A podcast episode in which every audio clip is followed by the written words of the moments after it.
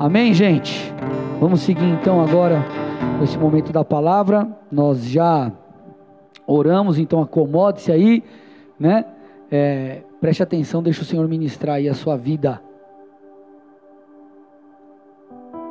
Amém, amados? Então, nós estamos em meio à série de mensagens chamada Inside, lidando com questões internas, e hoje eu quero dar sequência a essa série com o tema o que fazer quando a justiça me alcança ou né, quando a justiça a injustiça me alcança. Amados nós vivemos em dias turbulentos em dias desafiadores. Muitos têm sofrido com a perda de pessoas queridas outros com desafios financeiros emocionais e diversas áreas. Em diversas áreas nós temos sido desafiados. E a grande questão que aflige mais ainda a nossa alma em meio a tudo isso, é muitas vezes aquela sensação de injustiça, onde você diz para si mesmo o seguinte: puxa vida, mas eu não plantei para colher isso. Muitos talvez estejam com esse sentimento de injustiça em seu interior, muitos talvez aí é, digam isso, puxa vida, mas é, é, o que eu estou vivendo é, é, é meio que uma injustiça, e é sobre isso que eu quero falar com vocês, eu quero ajudá-los a o que fazer quando a injustiça bate a porta, ou o que fazer em momentos como esses. Eu já quero começar te dando a resposta que é um fundamento, é uma base para essa mensagem. O que nós temos que fazer quando a injustiça nos alcança, nos alcança? Como lidar com momentos de injustiça? A resposta é: não permitindo que a injustiça se torne uma ofensa. Eu vou repetir: não permitindo que a injustiça se torne uma ofensa. Pastor, como lidar com a injustiça no meu interior? Não permitindo que ela se torne uma ofensa. Presta atenção aqui, amado. Se a injustiça tornar-se uma ofensa, eu e você nós ficaremos paralisados. Porque essa sensação de injustiça, ela gera em nós um outro sentimento, que é o sentimento de impotência. Isso, amados, nos joga o que? Para baixo. E nós somos tentados a simplesmente deixar de fazer o que precisa ser feito. Por quê? Porque uma situação de injustiça me ofendeu, ou eu permiti que ela se tornasse uma ofensa. E aqui está o grande erro das pessoas. Como lidar, pastor, com esse momento de injustiça? Como lidar com o momento de injustiça? Você precisa, amado, aqui é trocar a pergunta. Você não tem que ficar, puxa vida, mas por que é, é, é, que eu tô, que eu tô, é, que eu tô passando isso? Puxa vida, mas é, não é injusto. Por que, que eu estou vivendo isso, esse momento, essa situação? Você tem que trocar a tua pergunta. Ela não tem que ser uma pergunta em tom necessariamente de queixa. Você tem que perguntar a si mesmo o seguinte: qual é a maneira certa de lidar com tudo isso? Então não é mais por que estou vivendo isso, um lamento, mas tem que ser, já que eu estou vivendo isso, o que eu preciso fazer? E por que que nós precisamos trocar essa pergunta em nossa mente, em nosso interior? Porque isso vai nos levar a focar não no problema, ou melhor, é, não, não focar na, na, na, na em tentar controlar o incontrolável, mas focar no problema que precisa ser resolvido. Se você fica, puxa, mas por que, que eu estou vivendo isso? Você fica focando em controlar o que é incontrolável no momento que nós estamos vivendo, gente. Talvez você realmente esteja sendo, entre aspas, injustiçado por causa da situação, porque é uma situação desafiadora. Talvez você não plantou para viver o que você está vivendo, e é algo incontrolável, foge da sua, do seu controle. Então, amados, nós temos que focar no problema, e você foca no problema trocando o que sai da sua boca, trocando o que se passa na sua mente. Não uma pergunta em tom de lamento, mas uma pergunta que é: já que eu estou vivendo isso, o que eu preciso fazer? Amados, eu creio que em momentos de pressão, nós aprendemos grandes lições. Eu vou repetir. Eu creio que em momentos de grande pressão nós aprendemos grandes lições. As maiores lições que eu aprendi na minha vida eu aprendi passando por momentos desafiadores, momentos de apuro, momentos difíceis. Então eu quero te encorajar, e não é uma pregação motivadora, motivacional, gente, é Bíblia que eu estou falando para vocês. Eu quero te encorajar a olhar por de atrás do momento difícil. Eu quero te encorajar a aprender com esse momento e tentar encontrar uma saída. Por que, que eu estou te falando isso? Porque, queridos, olha o que a Bíblia diz, Romanos 8, 28. Paulo dizendo: Sabemos que todas as coisas cooperam para o bem daqueles que amam a Deus, daqueles que são chamados segundo o seu propósito. Então, Paulo ele não está tratando aqui numa questão de justiça. Puxa, é justo isso ou não? Ele está dizendo o seguinte: que independente da circunstância, tudo coopera ou pode cooperar para aqueles que amam a Deus. Ou seja, o momento desafiador ele pode cooperar para você, para que você possa mudar, para que você possa aprender, para que você possa é, agir de maneira diferente, para que você possa tentar se reinventar. Eu não sei. Agora, para isso acontecer, você tem que dar a resposta certa. Porque não adianta você passar pelo momento difícil e fazer como eu acabei de falar, ficar se queixando. Você precisa dar a resposta certa, você precisa se mover da maneira correta. E qual é a maneira correta? A maneira correta é não se vitimizando. Agora, entenda com muito amor e carinho. Não estou falando aqui, tá? Em tom de é, não seja mimizento, não é nesse tom, tá, gente? Eu estou falando no sentido de não se vitimizar, no sentido de não é, é, é se sentir vítima da circunstância ou refém do momento.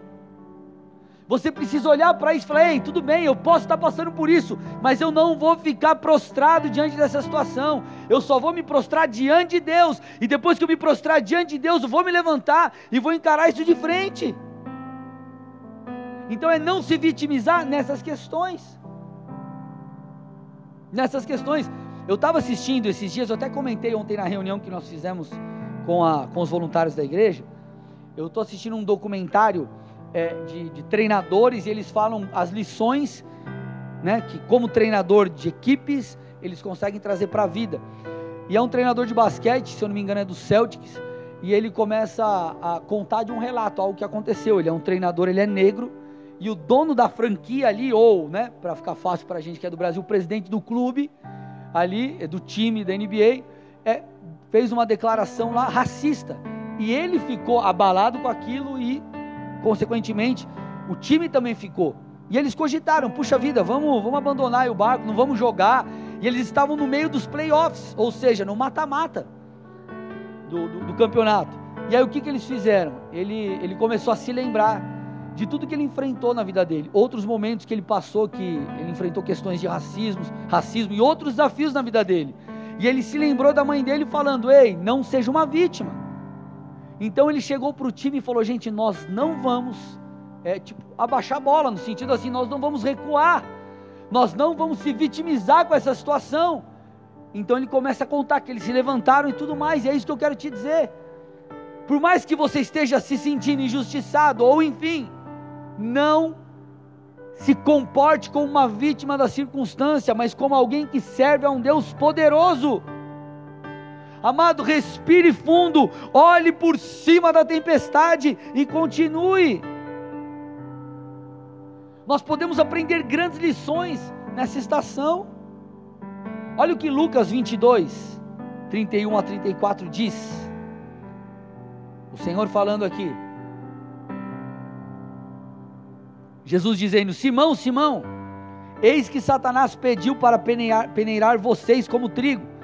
Eu, porém, orei por você, para que a sua fé não desfaleça. E você, quando voltar para mim, fortaleça os seus irmãos. Porém, Pedro respondeu: Estou pronto para ir com o Senhor, tanto para a prisão como para a morte.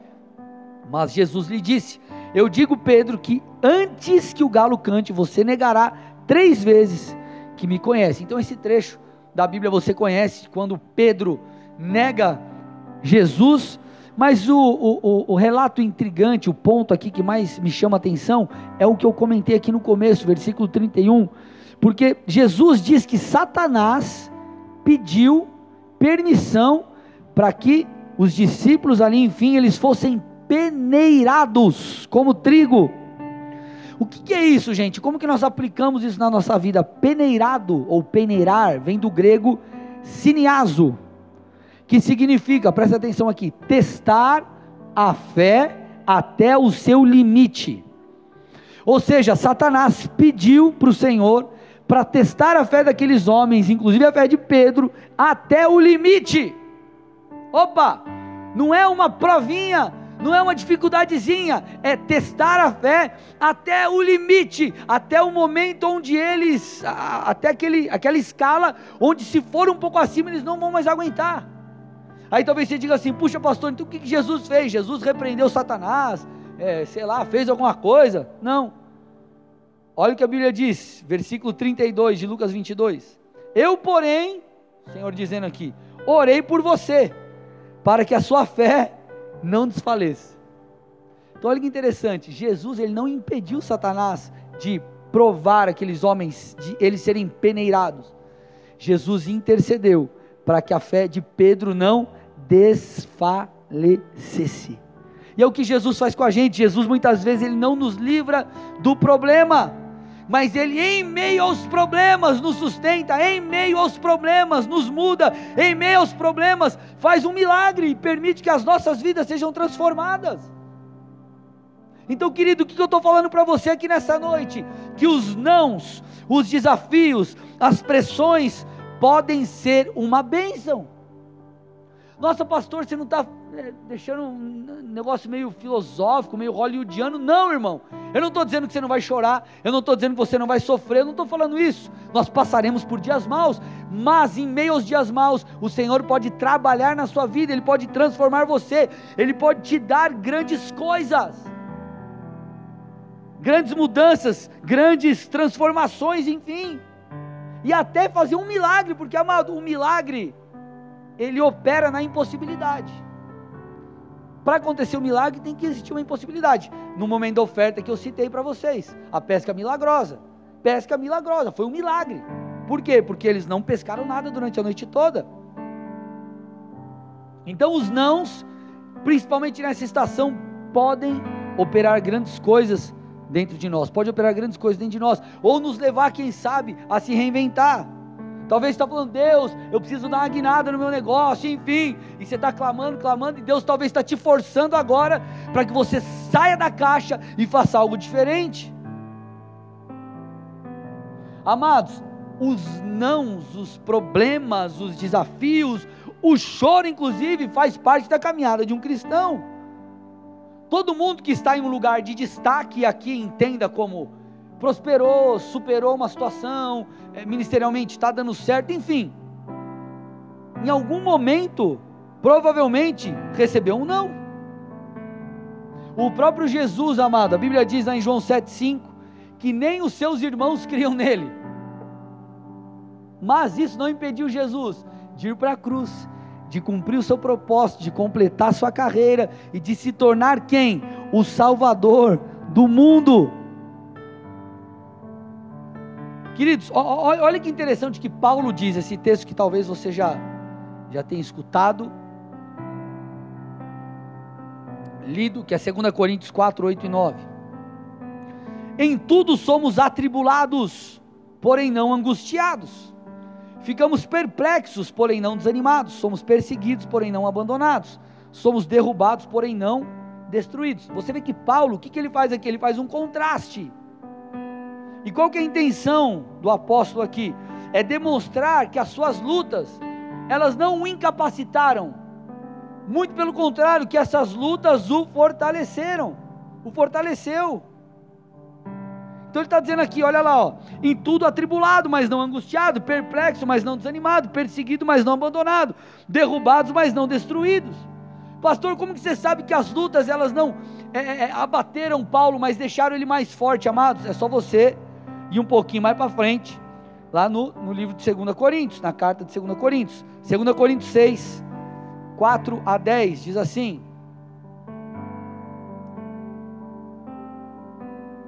Segunda Coríntios, olha lá, capítulo 6, versículos 4 a 10, diz assim: Pelo contrário, olha lá, gente, em tudo nos recomendamos a nós mesmos como ministros de Deus, na muita paciência, nas aflições, nas privações, nas angústias, nos açoites, nas prisões, nos tumultos, nos trabalhos, nas vigílias, nos, jejuns, na pureza, no saber, na paciência, na bondade, no Espírito Santo, no amor não fingido, na palavra da verdade, no poder de Deus, pelas armas da justiça, tanto para atacar como para defender.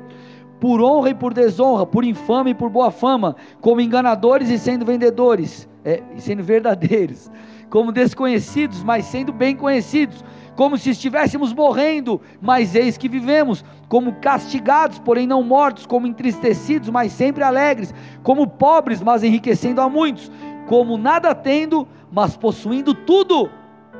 Olha o que o apóstolo está falando, ele está dizendo assim: ei, eu em tudo recomendo, me recomendo, recomendo a nós mesmos, eu, autentico, eu, eu, eu atesto a minha fé, por quê? Porque ele mostra tudo que ele enfrentou, ele saiu vitorioso.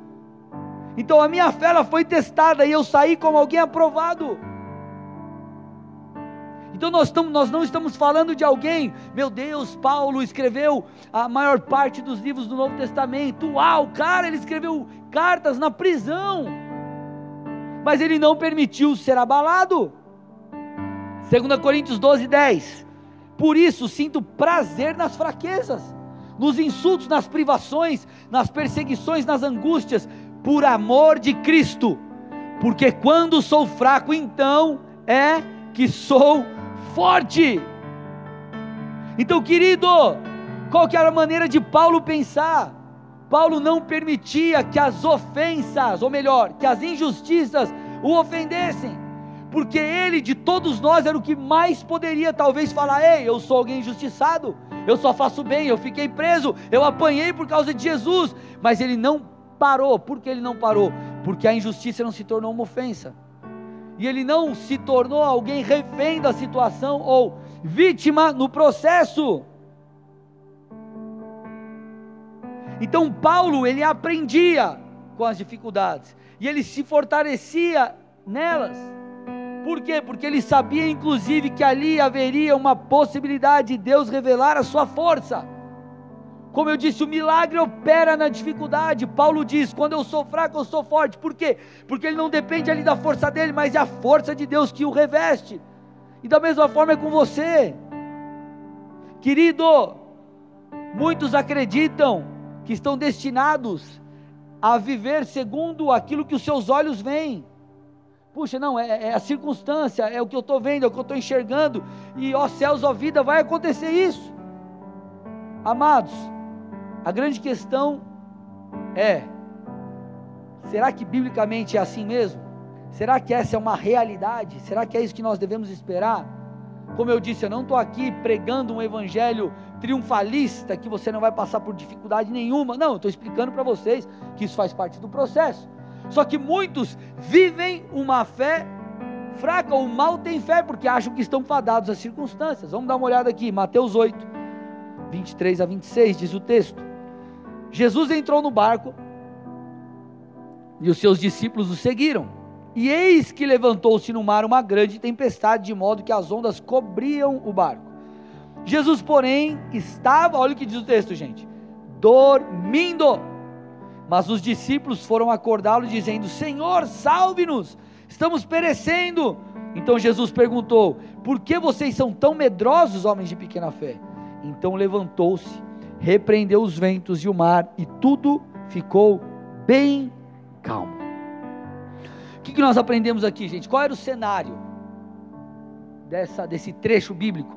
O cenário era a tempestade. E as palavras dos discípulos foram: eles acordaram Jesus. Ei, Jesus, estamos perecendo, é, vamos morrer. E talvez você esteja dizendo assim, vivendo assim. E talvez essa seja uma realidade mesmo na sua vida. Senhor, estou perecendo, está difícil, não vai dar mais, está tudo acabado. A pergunta que você precisa fazer diante desse texto é: como acabou a história? A história acabou com Jesus acalmando a tempestade. Eu quero que você saiba algo, meu amado. A história não acaba enquanto Deus não põe um ponto final. Enquanto Deus não põe um ponto final, a história não acaba. Como eu disse, eu vou repetir, eu não estou falando de um evangelho triunfalista, mas eu quero que você entenda. A Bíblia diz que nenhum cabelo cai da sua cabeça sem Deus permitir, Ele cuida dos detalhes. Então a sua vida só vai acontecer o que Ele permitir. Ou talvez fruto das suas más escolhas. Mas o que eu quero te dizer, Deus continua, se você está no centro da vontade dEle, Deus continua sendo o Senhor da sua história. A história não acaba enquanto Deus não põe um ponto final. Então, queridos, nós precisamos fazer o que? Encarar o deserto, os desafios, as lutas de frente. Isso começa com você não permitindo que a injustiça se torne uma ofensa. Senão isso vai te arrebentar por dentro. Perceba, Moisés, ele se lascou porque ele permitiu isso acontecer com ele. O povo, vou contar essa história para vocês, a gente vai ler um texto. O povo começou em meio ao deserto reclamar pela falta de água. Ah, não tem água, não tem água, não tem água. Então Moisés e Arão começam a falar com o Senhor. Deus, olha, tá essa situação está acontecendo, tal, tal, tal, tal, tal, tal. Números 27, 8, mostra o Senhor falando com eles. Diz assim o texto: O Senhor disse a Moisés: Pegue o seu bordão e ajunte o povo, você e Arão, seu irmão e diante do povo, olha que interessante aqui, ele diz: falem, falem a rocha, e ela dará água. Assim vocês tirarão água da rocha e darão de beber à congregação aos animais. Então o povo estava clamando, reclamando, na verdade, por falta de água. Moisés e Arão buscam o Senhor, o Senhor diz assim: Ei, Moisés, faz o seguinte: pega Arão, vocês dois, pega o bordão, junta o povo, vai, chega lá na rocha, na pedra, e você vai falar para a rocha e a rocha vai verter água, e, a, e todo o povo e os animais matarão ali a sua sede. Então Moisés ficou com isso. Mas olha que interessante. Olha que interessante. O texto diz, a continuação, versículos 9 a 12. Então Moisés pegou, pegou o bordão que estava diante do Senhor, como este lhe havia ordenado. Moisés e Arão reuniram o povo diante da rocha. Opa, até aqui tudo bem. Ele fez o que o Senhor pediu. Mas olha o que continua, olha, olha o que o texto mostra na sequência. Então Moisés lhes disse: Agora escutem, rebeldes. O Senhor não mandou ele fazer isso, mas ele fez. Agora escutem, rebeldes. Será que teremos de fazer com que saia água desta rocha para vocês? Moisés levantou a mão e feriu a rocha duas vezes. Moisés não falou, ele feriu, ele bateu. Feriu a rocha é, duas vezes com seu bordão e saíram muitas águas. E a congregação e os seus animais beberam. Mas o Senhor disse a Moisés e Arão: Porque não creram em mim para me santificarem diante dos filhos de Israel. Vocês não farão entrar este povo na terra que eu lhe dei. Olha que interessante, amados. Para o povo, estava tudo bem, porque o povo viu a água saindo da rocha. Ó, oh, Deus operou um milagre, está tudo certo. Só que Moisés foi impedido. Por que Moisés foi impedido? Porque ele permitiu que a injustiça virasse uma ofensa. Amados, pense comigo: Deus usou Moisés. As dez pragas e Deus fez um rebuliço no Egito. O povo saiu. Abriu o mar vermelho, Deus fez grandes coisas. Então Moisés, diante de tudo aquilo, olhou e falou: Que povo ingrato. Deus fez tudo isso, agora eles estão reclamando. Por que, que eles não pedem? Eles ficam reclamando, reclamando que não tem água, só reclama, reclama. Ah, bando de rebelde, pá, pá, bateu na rocha. O que, que nós percebemos? Virou ofensa. E o que, que acontece? Moisés não deu a resposta certa e por isso ele foi impedido de entrar na terra prometida. Eu te pergunto: será que você, diante das de injustiças, diante dos dias maus, você tem permitido isso gerar uma ofensa em você e você fazer algo contrário à vontade de Deus? Ou não permanecer na vontade de Deus? Ou romper com a palavra? O problema não é você ficar indignado. O problema é você pecar. A Bíblia diz: irai-vos, mas não pequeis. Moisés, diante da sua da circunstância como um líder, é, obviamente ele ficou de cara, mas ele não tinha direito de bater na rocha, porque o Senhor disse: fale a rocha. Então a questão, gente, não é o sentir o baque. A questão é o que você vai fazer depois do baque. Porque, gente, vamos lá. A injustiça, sabe o que ela faz? Eu estou finalizando a palavra. A injustiça, ela faz com que muitos, ela faz com que muitos parem no meio do caminho. Quantos que você não conhece que nesse um ano de todas essas circunstâncias, a situação, ah, puxa, culto online ou qualquer outra coisa e apagou, murchou, não está mais com o Senhor, ou diante de tantas situações, pararam. Por quê? Porque se ofenderam por causa dos nãos, porque as coisas não foram como eles imaginavam. E as pessoas acham que Deus tem que fazer a vontade dele. Mas não, Deus vai fazer a sua própria vontade. Então, querido, por favor, não permite que a injustiça se torne uma ofensa. Não permita que a frustração tome, é, é, ganhe espaço dentro do seu coração. Gente, olha aqui, ó, deixa eu falar uma coisa para vocês. Até postei isso no meu Instagram hoje. Algumas verdades que nós precisamos entender. Nem todos vão terminar a corrida com a gente. Nem todo mundo vai terminar a corrida com você. Quantas pessoas já caminharam? Talvez você liderou na célula. Você que é um pastor, cuidou. As pessoas não estão mais com você. Então é, é, é ingenuidade acharmos que todos terminarão a corrida com a gente. Segunda coisa, nem todos serão gratos por aquilo que você faz ou já fez. E tá tudo bem, você não precisa deixar isso te ofender. Nem todos vão entender o teu posicionamento. Nem todas as suas ideias darão super certo. O que você não pode é parar de fazer o que tem que ser feito. É isso que você não pode. Porque esse é o problema da injustiça. A injustiça se torna uma ofensa. E se torna uma ofensa, você para de fazer o que tem que ser feito. E um dos focos de Satanás em nossas vidas é fazer com que as frustrações paralisem a nossa vida. Paralisem os sonhos que o Senhor colocou no seu coração, os projetos que Ele né, depositou no seu interior. Paralise sua vida com Deus, sua vida de intimidade. E esse vai ser um dos grandes focos de Satanás para esse tempo remover ou atrapalhar a sua intimidade com Deus, tirar o seu foco. Presta atenção, você que conhece alguém que já se desviou dos caminhos do Senhor, independente do cenário que essa pessoa pudesse estar passando, o que foi determinante para ela se desviar foi ela parar de se relacionar com Deus. Talvez ela ficou ferida por alguma situação, alguém que ela confiava traiu, algum irmão da igreja, qualquer coisa parecida, tudo bem. Só que se essa pessoa tivesse permanecido na presença de Deus, ela não teria se desviado, porque o Senhor ia ajudá-la a vencer isso. Só que todas essas situações fazem o quê? Com que a pessoa se afaste se afaste da igreja local, se afaste da comunhão com Deus, não mais leia a Bíblia, não mais ore, e vai diminuindo, diminuindo, a sua rotina com Deus vai ficando desequilibrada, e daqui a pouco ela se afastou. Parou.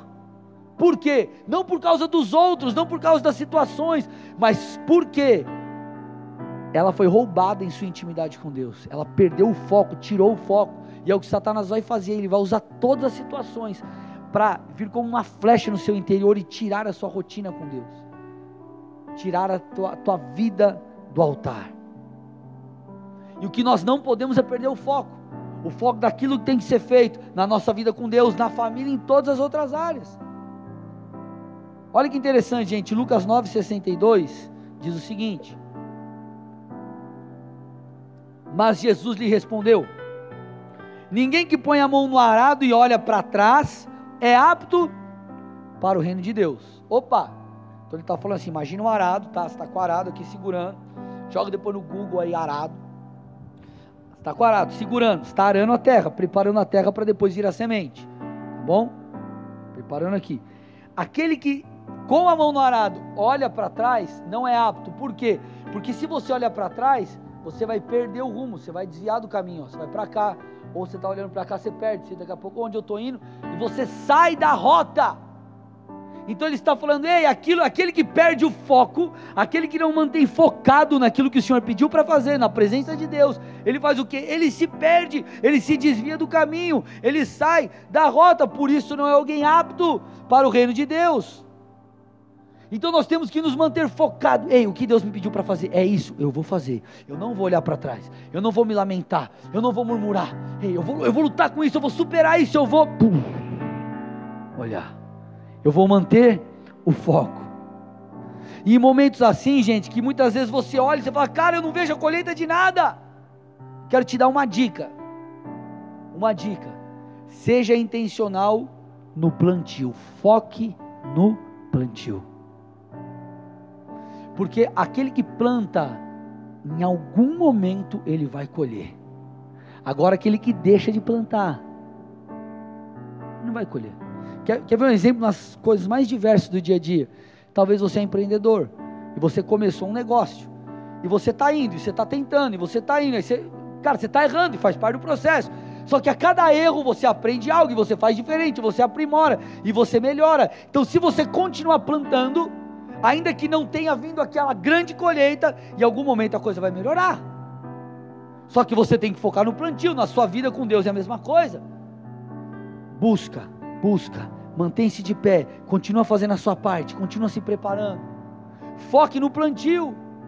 Foque no plantio. A parábola do semeador diz isso. Mateus 13, 3 a 8. Eis que o semeador saiu a semear. E ao semear, uma parte caiu à beira do caminho, e vindo as aves a comeram, outra parte caiu em solo rochoso, onde a terra era pouca, e logo nasceu, visto não ser profunda a terra. Saindo, porém, o sol a queimou, e porque não tinha raiz, secou-se. Outra parte caiu entre os espinhos, e os espinhos cresceram e a sufocaram. Outra, enfim, caiu em boa terra e deu fruto, a cem, sessenta e trinta por um. Então ele está dizendo assim: nem toda semente vai vingar, mas eu, como semeador, eu vou sair a semear. E esse foi o grande êxito do semeador. Ele focou no plantio. Puxa, mas eu estou fazendo tudo certo e não vai. Eu já tentei e não deu boa. Puxa, será que eu faço? Lógico, se for necessário é, se reinventar, você vai se reinventar. Se você perceber que tem que mudar a rota, você vai mudar. Mas você tem que continuar semeando. Porque o mérito do semeador foi o que? Semear. Se você focar na semente, colher, será questão de tempo. Ah, mas eu estou sendo injustiçado. Continua semeando. Ah, mas continua semeando. Ah, mas eu estou lá na minha cela e puxa, ninguém vem. Continua semeando. Ah, mas continua semeando, continua fazendo a sua parte. Semeie, semeie, semeie, semeie, semeie vai ter semente que vai cair e vai sufocar ali os espinhos, enfim, não importa, continue semeando.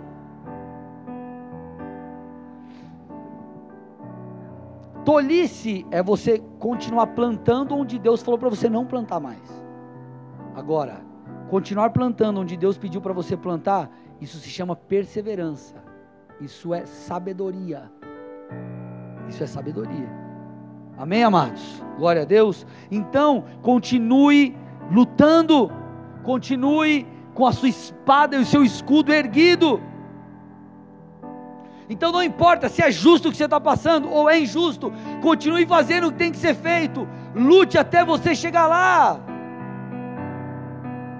Olha que interessante, gente, Hebreus 10, 36 a 39 diz assim: Vocês precisam perseverar de modo quando tiverem feito a vontade de Deus, recebam o que ele prometeu, pois em breve, muito em breve, aquele que vem virá e não demorará. Mas o meu justo viverá pela fé. Aí olha o que ele diz agora: E se retroceder, não me agradarei dele. Nós, porém, não somos dos que retrocedem e são destruídos, mas dos que creem e são salvos. O Senhor está dizendo: Ei, se você retrocedeu, não me agradarei de você. Então, amado, não é hora de retroceder. Não é hora de retroceder na sua fé. Não é hora de permitir que a esperança vá embora. Não é hora, meu irmão, de você cruzar os seus braços. É hora de você não caminhar por aquilo que você vê, mas por aquilo que você crê. Lembre-se de quem Deus é. Eu sempre digo isso: Deus não foi pego de surpresa. Você precisa dizer o seguinte: ei, eu não sou daqueles que retrocedem, eu fui injustiçado, não importa. Eu não deixarei, eu não deixarei que isso se torne uma ofensa. Eu não vou me esconder, eu não vou me vitimizar, eu não vou me omitir. Qual que foi o problema daquele servo na parábola dos talentos? A Bíblia fala sobre três: um que recebeu cinco talentos, outro que recebeu dois, outro que recebeu um. O que recebeu cinco multiplicou e ganhou dez né? Multiplicou, virou 10. O que tinha dois multiplicou, virou 4. O que tinha um, o que ele fez? Ele escondeu, ele se omitiu. E porque ele se omitiu, ele foi omisso. Ele foi repreendido. A omissão dele custou caro. E eu vou te falar, irmão, a sua omissão em momentos como esse vai custar caro. Pode trazer como é, problema ou colheita, a destruição da sua família, do seu negócio, do seu casamento, da sua vida espiritual. Então, queridos, nós estamos em guerra, e na guerra não é hora de você ficar sentado na cadeira, é hora de você pegar a tua espada e você ir para a batalha. Então não seja omisso, se fortaleça no Senhor, se lembre quantas pessoas aí fora estão clamando por socorro, não sabem lidar, e você é um crente de Jesus, você conhece Jesus, Ele é o seu pastor, nada nos faltará, ainda que andemos pelo vale da sombra da morte, não temeremos mal algum, porque Ele está conosco o seu bordão e o seu cajado nos consolam, amados. Você é um crente, você crê em Jesus, então não retroceda, não solte a mão do arado, permaneça na presença de Deus, independente do que você está vivendo. Agora é hora de nós vivermos pela fé, agora é hora de colocarmos a nossa fé em prática, agora é hora de vivermos um milagre. Mas, pastor, se der tudo errado, tudo bem. A sua esperança não está apenas nessa terra mas amado, um dia nós passaremos a eternidade com Ele. Agora, o que vai determinar a nossa eternidade, onde passaremos e como passaremos, vai depender das atitudes que tivermos aqui.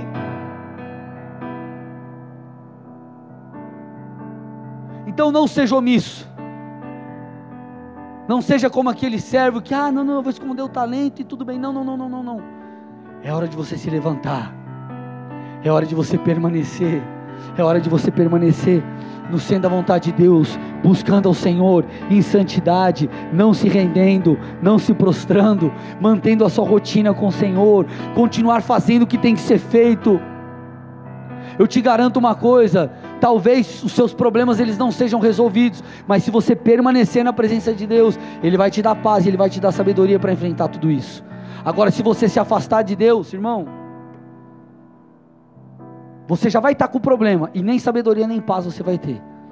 Então levanta a sua espada, o seu escudo. E lembre-se, a história não termina enquanto o Senhor não botar um ponto final. Mas a tempestade, ei Jesus, e Jesus lá dormindo, ei Jesus! Jesus levantou, repreendeu o vento, repreendeu a tempestade. O teu Deus é o Deus do impossível, não se esqueça disso. O teu Deus é o Deus do sobrenatural. O teu Deus é aquele que criou tudo a partir do nada. Deus sabe o que você precisa, Ele sabe das suas necessidades, Ele sabe dos seus temores, Ele conhece as suas aflições. Agora a grande questão é em momentos que a nossa fé é testada, nós não temos que recuar, porque talvez o que o Senhor está permitindo acontecer contigo a mesma coisa que ele permitiu acontecer com os discípulos, com Pedro, é ser peneirado. Mas entenda uma coisa: Deus ele é bom. E se ele é bom, tudo que ele faz é bom. Se ele está permitindo algo acontecer na sua vida, se ele está permitindo você ser peneirado, não olhe isso como algo ruim. Claro, no momento é difícil, é desafiador, mas eleve os seus olhos para os montes. Tente, tenta discernir o que o Senhor quer que você faça, Passe por esse momento. Quantas coisas você já não passou na sua vida? E você olha para trás e, e avalia, comparando com hoje, você está vivo, irmão. Quantas coisas você já não passou, o Senhor te ajudou, outros momentos de aflição. E para Deus, é tudo a mesma coisa, porque Ele é o Deus impossível. Agindo Deus, que impedirá? Não tem quem possa competir com Deus, irmão. Para Deus, Problema pequeno ou grande, ele resolve do mesmo jeito. Para Deus, 100 reais para Ele te dar, para te ajudar a pagar a conta de água. É, é, é, é o mesmo Deus pode te dar um milhão para você montar um negócio. Te dar 100 mil para você quitar a tua casa. Te dá, você está entendendo o que eu estou dizendo? Deus não tem necessidade de nada. O mesmo bolso que Ele tira 10 reais é o bolso que Ele tira 100, que Ele tira mil, que Ele tira 5 mil. Então não limite Deus. Agora é hora de você elevar sua fé. Elevar sua fé. Vamos orar, feche seus olhos, curva sua cabeça em nome de Jesus.